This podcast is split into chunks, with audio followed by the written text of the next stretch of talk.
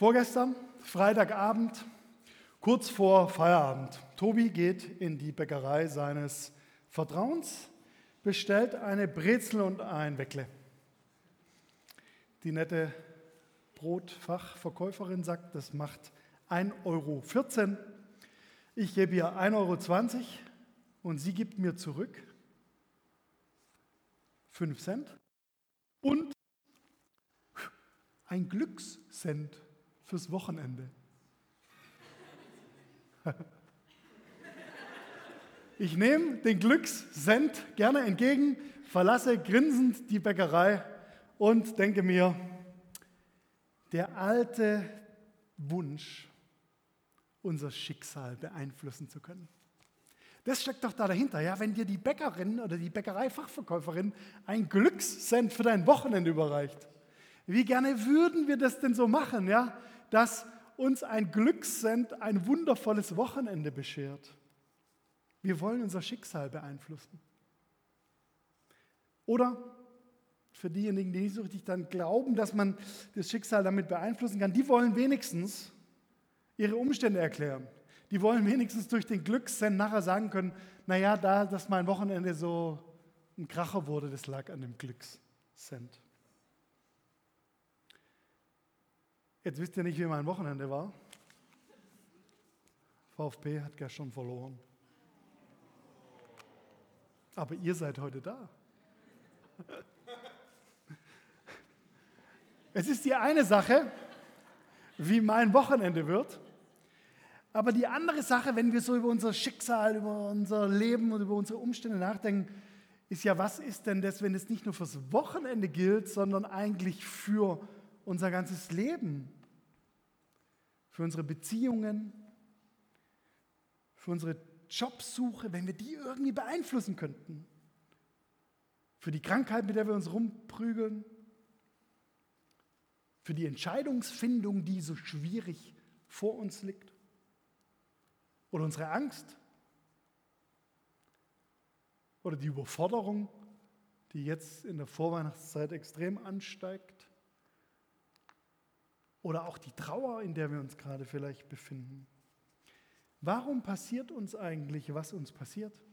Oder anders gefragt, wer ist denn für unser Glück zuständig? Der Glückscent? Oder womöglich Gott? Ist Gott eigentlich an unserem Wohlergehen interessiert? Diese Frage steht heute auf dem Programm. Und ich würde gern mit dir in den kommenden Minuten darüber nachdenken. Der Zusammenhang, in dem wir uns gerade hier im Jesus-Treff befinden, ist unsere Predigtreihe Liebe hoch drei. Wir sind auf dem Weg durchs Lukas-Evangelium, diese Biografie über das Leben von Jesus.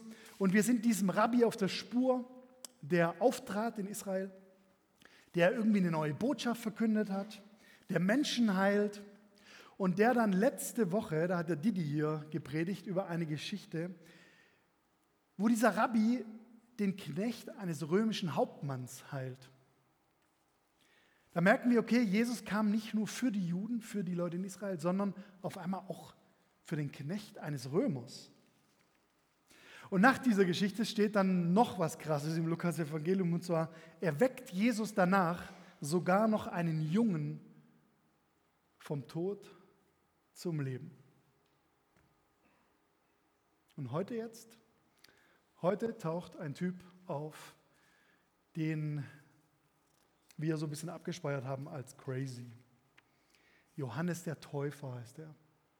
Johannes der Täufer, er hatte schon ganz am Anfang Jesus angekündigt. Er hat schon von diesem Jesus gesprochen, da war er noch gar nicht auf der Bildfläche. Und dann lesen wir in Lukas 3 von diesem Typen, der dann auch Jesus taufte sogar. Und dann hören wir nichts mehr über Johannes den Täufer bis zu unserem Abschnitt von heute. Da sind wir in Lukas 7, die Verse 18 bis 23. Ich lese dir den Text mal vor. Die Frage des Täufers. Und die Jünger des Johannes verkündeten ihm alles Und Johannes rief zwei seiner Jünger zu sich und sandte sie zum Herrn und ließ ihm sagen, bist du der da kommen soll, oder sollen wir auf einen anderen warten? Als aber die Männer zu ihm kamen, sprachen sie, Johannes der Täufer hat uns zu dir gesandt und lässt dir sagen, bist du der da kommen soll, oder sollen wir auf einen anderen warten? Zu der Stunde machte Jesus viele gesund von Krankheiten und Plagen und bösen Geistern.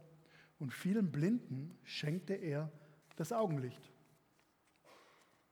Und er antwortete und sprach zu ihnen, geht und verkündet Johannes, was ihr gesehen und gehört habt.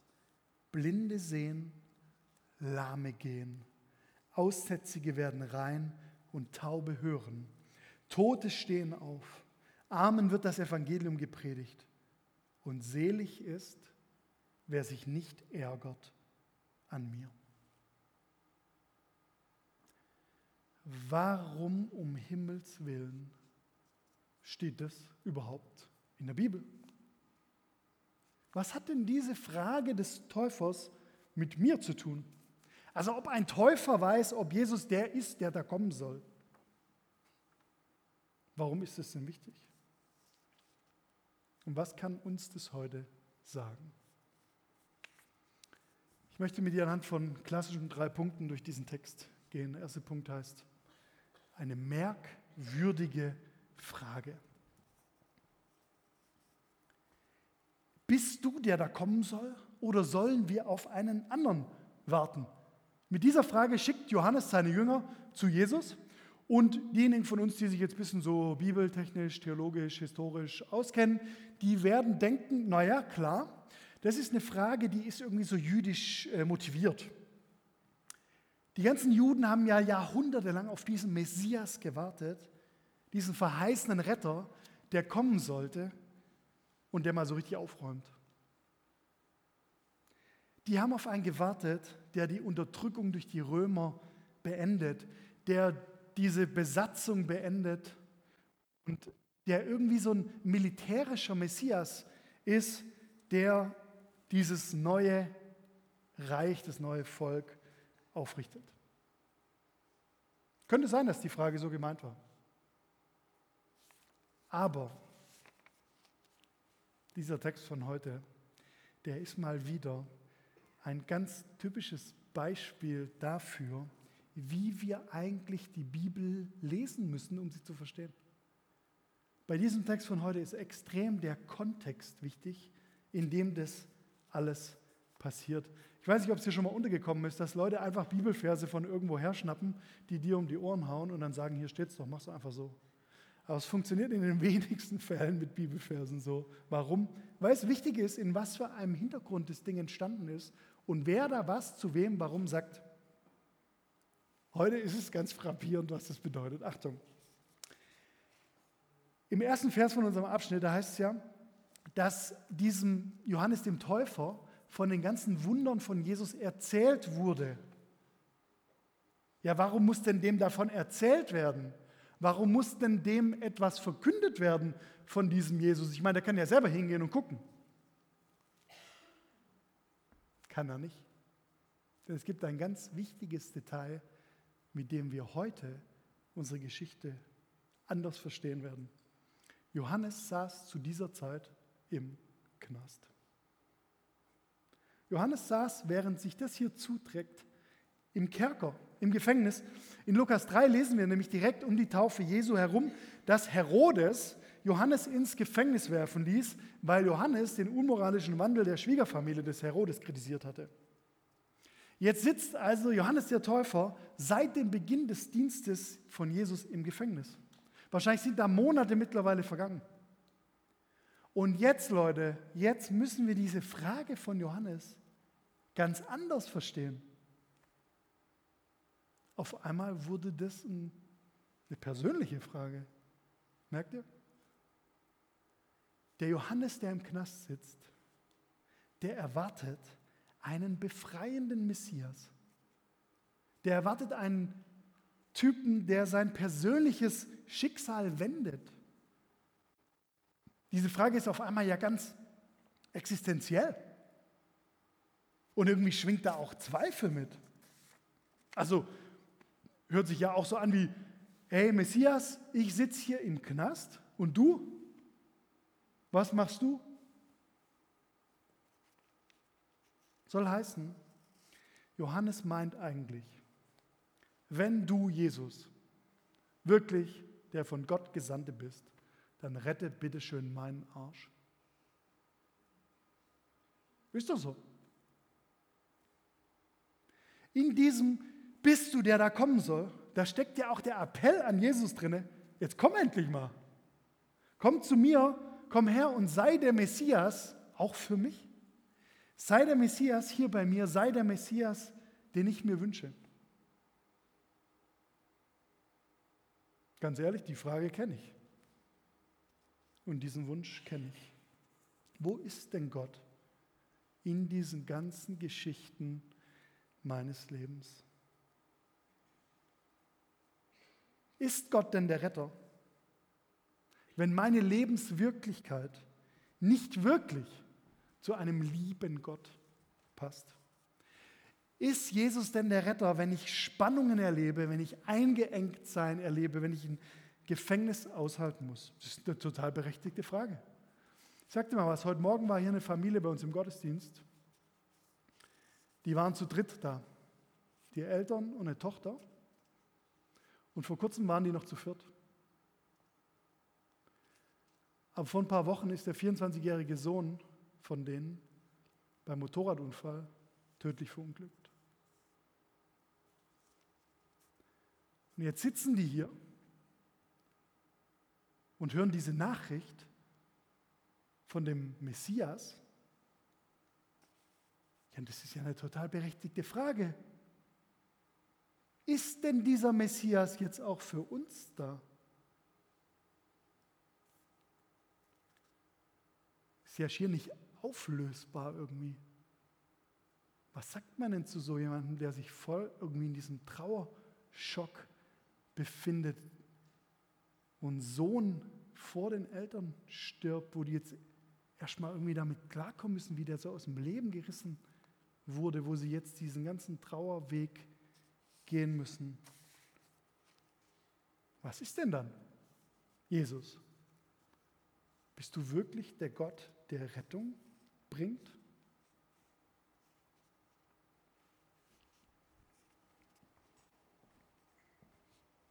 Wie sieht es denn bei dir aus heute? Hast du vielleicht auch gerade so ein erlebtes Gefängnis?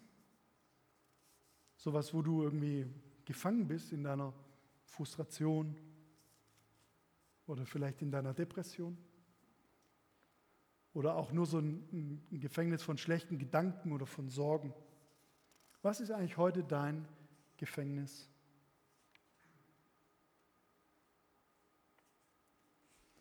Johannes wendet sich mit dieser Frage an Jesus. Bist du's? Oder sollen wir noch auf jemand anders warten? Es gilt heute auch für dich. Die Adresse für deine Frage ist Jesus selber. Die Adresse für deine Frage ist Jesus selber. Sag sie ihm. Es ist wirklich eine merkwürdige Frage.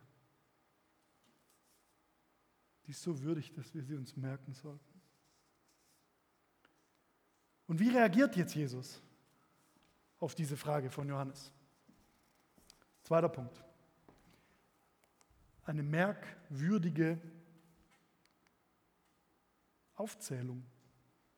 Also was ist jetzt die Antwort, als die Jünger des Johannes zu Jesus gegangen sind und ihm diese Frage übermittelt haben? Bist du der, der kommen soll oder sollen wir auf einen anderen warten? Und jetzt gibt Jesus ja erstmal gar keine Antwort.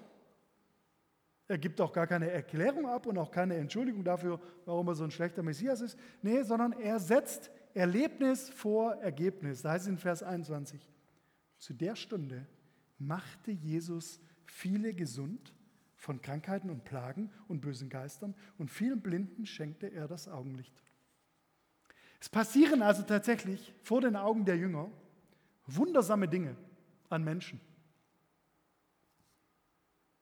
An vielen Menschen. Aber auch nicht an allen Menschen. Johannes sitzt ja auch immer noch im Knast. An dem passiert gar nichts. Und dann antwortet Jesus, und er bezieht sich mit seiner Antwort auf eine ganz große messianische Weissagung aus dem Alten Testament, aus Jesaja 61. Und das, da können wir sicher sein, dass der Johannes, der im Gefängnis saß, diese Stelle sicherlich kannte, denn er war ja Jude, er kannte sich im Alten Testament super aus. Und ihm wird auch wahrscheinlich nicht die Ähnlichkeit entgangen sein von der Aufzählung, die Jesus jetzt macht, mit der bekanntesten aller Messias-Weissagungen aus Jesaja 61. Gucken wir uns die beiden Sachen mal an. Also zuerst was Jesus in Lukas 7 sagt. Er antwortete und sprach zu ihnen: Geht und verkündet Johannes, was ihr gesehen und gehört habt. Blinde sehen, Lahme gehen, Aussätzige werden rein und Taube hören. Tote stehen auf, Armen wird das Evangelium gepredigt. Und jetzt vergleichen wir mal mit Jesaja 61, was da der Prophet schreibt.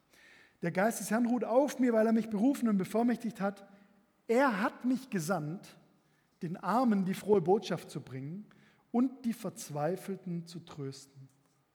Ich rufe Freiheit aus für die Gefangenen.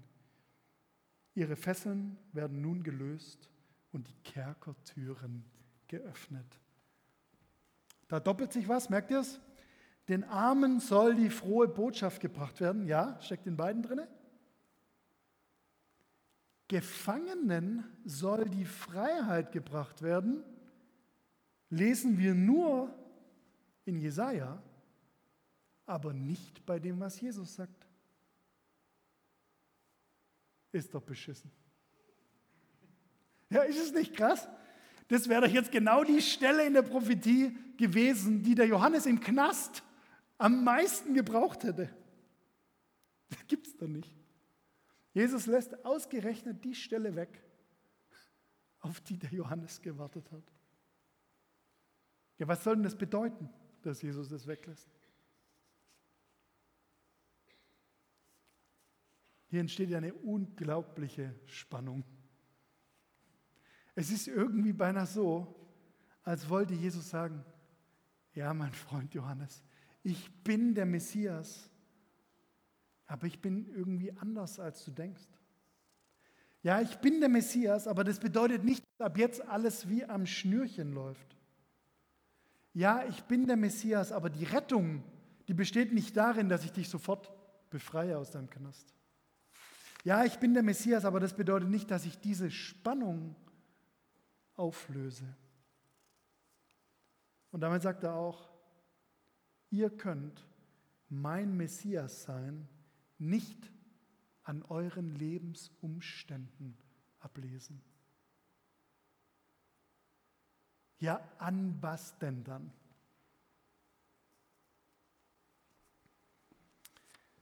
Diejenigen von euch, die aufmerksam mitgelesen haben, denen wird schon etwas aufgefallen sein an der Aufzählung. Jesus fügt nämlich in Lukas 7 eine Dimension dazu, die in Jesaja nicht dabei war. Er sagt, Tote stehen auf. Jesus redet hier also von einer Sache, die er mitbringt, von der Jesaja noch gar nicht gesprochen hat. Jesus bringt hier die Perspektive über den Tod hinaus. Und bitte Leute, wir dürfen immer noch nicht vergessen, Johannes war ja immer noch im Gefängnis und wir wissen sogar, dass er einige Zeit später hingerichtet werden sollte. Ja, in Markus 6, da lesen wir von seiner Enthauptung. Jetzt stellt euch das mal vor, in dieser Spannung ist dieser Typ im Gefängnis, kurz vor seiner Hinrichtung. Und was macht Jesus jetzt? Jesus greift eine neue Dimension auf und er spricht Hoffnung in das Leben des Johannes. Er weiß doch, was jetzt dieser Typ hinter den Kerkermauern braucht. Er weiß, was er jetzt hören muss. Er weiß, welche Perspektive er ihm eröffnen kann. Er sagt, Johannes, ich bin es, der Hoffnungsbringer.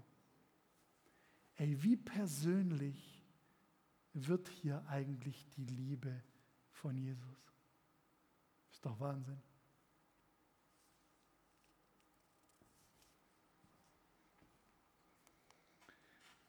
Mit Jesus, da lösen sich die Spannungen unseres Lebens nicht immer auf.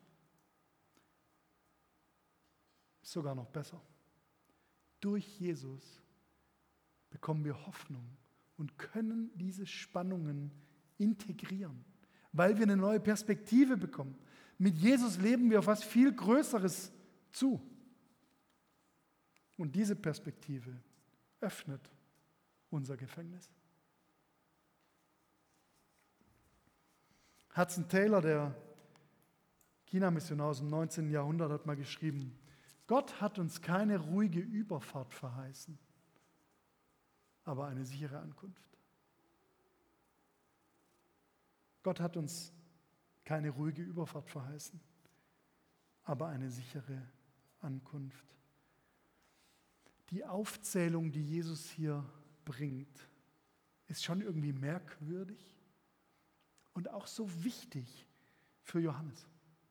Und dann endet unser Bibelabschnitt mit dem letzten Satz, den Jesus sagt in Lukas 7, Vers 23. Und selig ist, wer sich, wer sich nicht ärgert an mir. So, jetzt wird's crazy. Dritter Punkt, Achtung, jetzt geht's richtig ab. Eine merkwürdige Spannung. Jesus sagt, und selig ist, wer sich nicht ärgert an mir. Ja, was ist denn jetzt schon wieder los? Mit Ärgern. Ja, was, was, was hat das mit Ärgern zu tun? Ich habe mal genau nachgelesen im griechischen Urtext, in dem das Neue Testament verfasst ist. Ähm, da steht hier ähm, das Wort für Ärgern. Das kann auch heißen, dass jemand an Jesus Anstoß nimmt. Und auf Griechisch heißt es so viel wie Skandalon. Skandalon. Kennen wir, ne? Skandal. Dass jemand aus Jesus einen Skandal macht. Wenn ihr nachguckt, von was kommt denn das Skandalon? Skandalon heißt Anstoß, Ärgernis, aber eigentlich der Auslöser an einer Falle, an dem der Köder befestigt ist und der die Falle zuschnappen lässt. Wenn Jesus also sagt, selig ist, wer sich nicht ärgert an mir, dann meint er sowas ein Skandalon, ja, ein Auslöser der Falle. Anders gesagt, Jesus meint, ich beglückwünsche diejenigen, die nicht in die Falle tappen. Achtung, bei Jesus kann man in eine Falle tappen.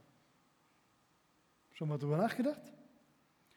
Ich glaube, das kann besonders dann passieren, wenn wir in einer Gefängnissituation sind, wenn wir irgendwie unter Druck sind, wenn wir eingeengt sind, wenn wir eine Extremsituation erleben, wenn wir leiden zum Beispiel. Ich sage dir mal, was die Falle sein könnte. Eine Falle könnte sein, in die wir tappen. Jesus ist gar nicht der Messias. Jesus ist gar nicht Gott. Der bringt nichts. Der heilt nichts der kann mich auch nicht befreien. In die Falle können wir tappen. Ich sagte mir, was die zweite Falle ist, in die wir tappen können. Wir können denken, Jesus ist der krasseste Messias und er heilt alles und er befreit alles und er macht alles sofort hier in meiner Situation. Das sind zwei Fallen, in die wir tappen können. Der dritte Weg ist der spannende Weg. Der dritte Weg ist der Weg des Advents. Wir leben jetzt auf Weihnachten zu. Wir wissen schon, es kommt, aber es ist noch nicht da. Und wir leben mit dieser Spannung. Der dritte Weg ist der Weg, den wir gehen sollen. Wir sollen mit Hoffnung leben. Wir sollen mit Perspektive leben. Wir sollen im Warten leben. Wir sollen im Schon, aber noch nicht leben. Jesus ist der, auf den wir gewartet haben. Und er löst die Spannung nicht auf sondern er begegnet uns gerade in unserer Spannung und schenkt uns Hoffnung.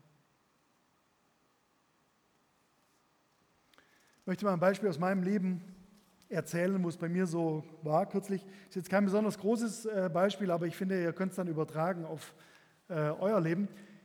Ich bin ja oft als Referent unterwegs. Ich mache Jesus-Treff zu einer Hälfte äh, meiner beruflichen Arbeit und den Rest kann man mich einladen und äh, in andere Gemeinden oder in andere Zusammenhänge, in denen ich dann rede oder sonst irgendwas mal.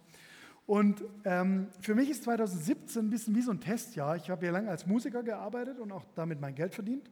Und jetzt hat sich mein Leben ein bisschen so geswitcht. Und jetzt mittlerweile mache ich kaum noch Musik, sondern bin mehr im Wortbusiness unterwegs, ja, könnte man sagen. Und für mich ist 2017 so ein Testjahr, wo ich sage, ja, funktioniert es jetzt? Kann ich davon leben? Läuft es? Flutscht die Sache? Und irgendwie habe ich das so ein bisschen als meine neue Berufung angenommen. Und da ist ja auch ein bisschen so eine Spannung drin. Ne? Wird es funktionieren oder nicht? Dann war ich kürzlich bei einer Gemeinde. Ich zeige, ich zeige euch mal ein Bild, wie das bei mir so ab und zu mal aussieht, wer da so vor mir sitzt und wer in das Selfie reingrinst und so. So kann man sich das also ungefähr vorstellen, wenn tobiwerner.com irgendwo unterwegs ist. Und äh, jetzt war ich kürzlich bei so einem Abend in der Gemeinde und ich sage euch mal was, das Ding ging total schief. Also es war so ein richtig ätzender Abend.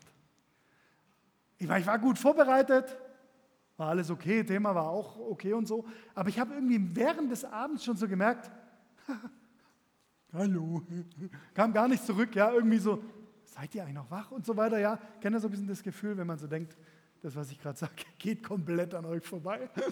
Und ich bin dann heimgefahren von diesem Abend, da gab es noch mehr Sachen, die da schief liefen. Auf jeden Fall war ich am Ende total unzufrieden, saß in der Karre und dachte, was für eine riesen äh, Mist.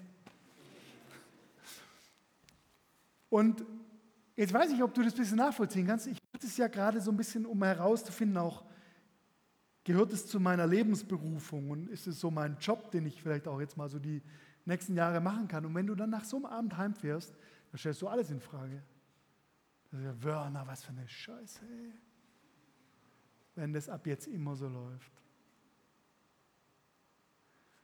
Und da merke ich, da war ich dann zum Beispiel in so einer Spannung drin alles hinwerfen oder weitermachen?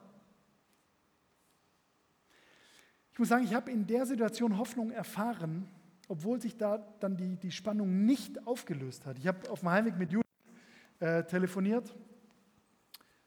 Judith ist meine Ex-Freundin.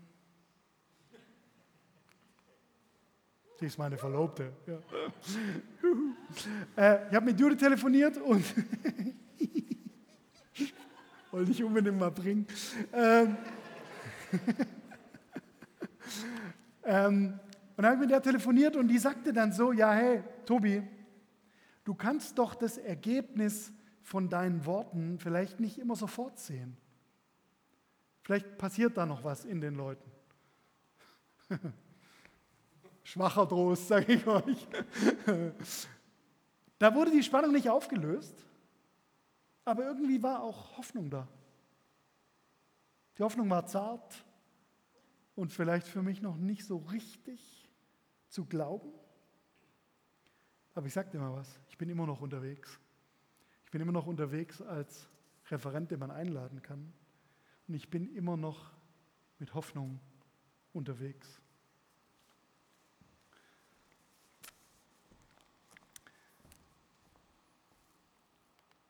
Ich möchte dir das heute mal sagen. Vielleicht bist du gerade in so einer schon und noch nicht Phase. Halte aus. Halte doch die Spannung aus. Tapp nicht in diese Schwarz-Weiß-Falle. Lass dich nicht auf die eine Seite ziehen. Und lass dich auch nicht auf die andere Seite ziehen, dass entweder alles scheiße oder alles geil ist.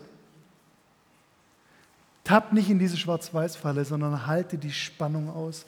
Dieses Schwarz-Weiß-Denken, das macht es um dein Herz herum nur noch enger. Viel enger als das schlimmste Gefängnis.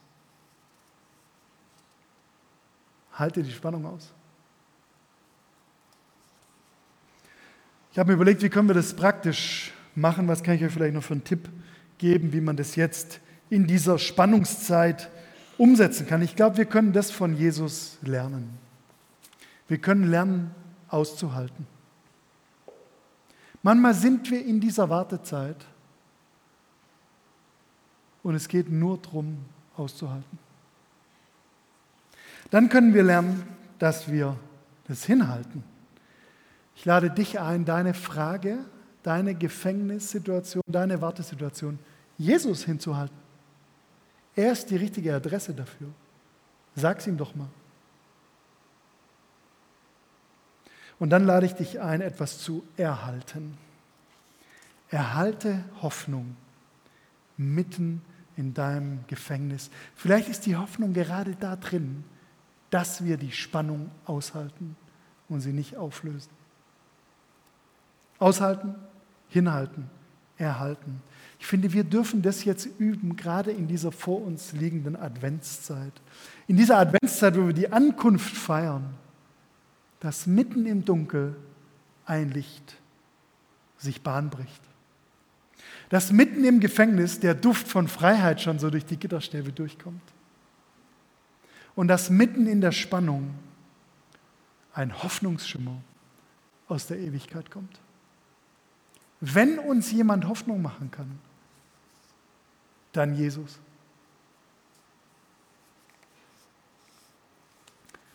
Die Band kann schon mal nach oben kommen. Ich möchte das noch mal kurz für dich zusammenfassen. Wir haben am Anfang gefragt, wer ist eigentlich für unser Glück zuständig? Womöglich der Glückscent, den wir von der Bäckerfachverkäuferin bekommen? Ich glaube nicht. Vielleicht auch doch der Messias? Dass der immer will, dass bei uns alles happy clappy läuft? Wahrscheinlich auch nicht. Ich finde das alles sehr merkwürdig. Wir können eine merkwürdige Frage von heute mitnehmen, die Frage des Johannes. Bist du der Messias? Wir können auch eine merkwürdige Aufzählung von Jesus mitnehmen an diesem Abend, der nochmal klar macht, worin die Hoffnung liegt. Und wir können eine merkwürdige Spannung von heute mitnehmen die Spannung des Glaubenden. Das heißt ja, das, der christliche Glaube, nicht das christliche Wissen. Wir leben in dieser Spannung. Und ich finde, das ist alles so würdig, dass wir es uns merken. Zum Schluss,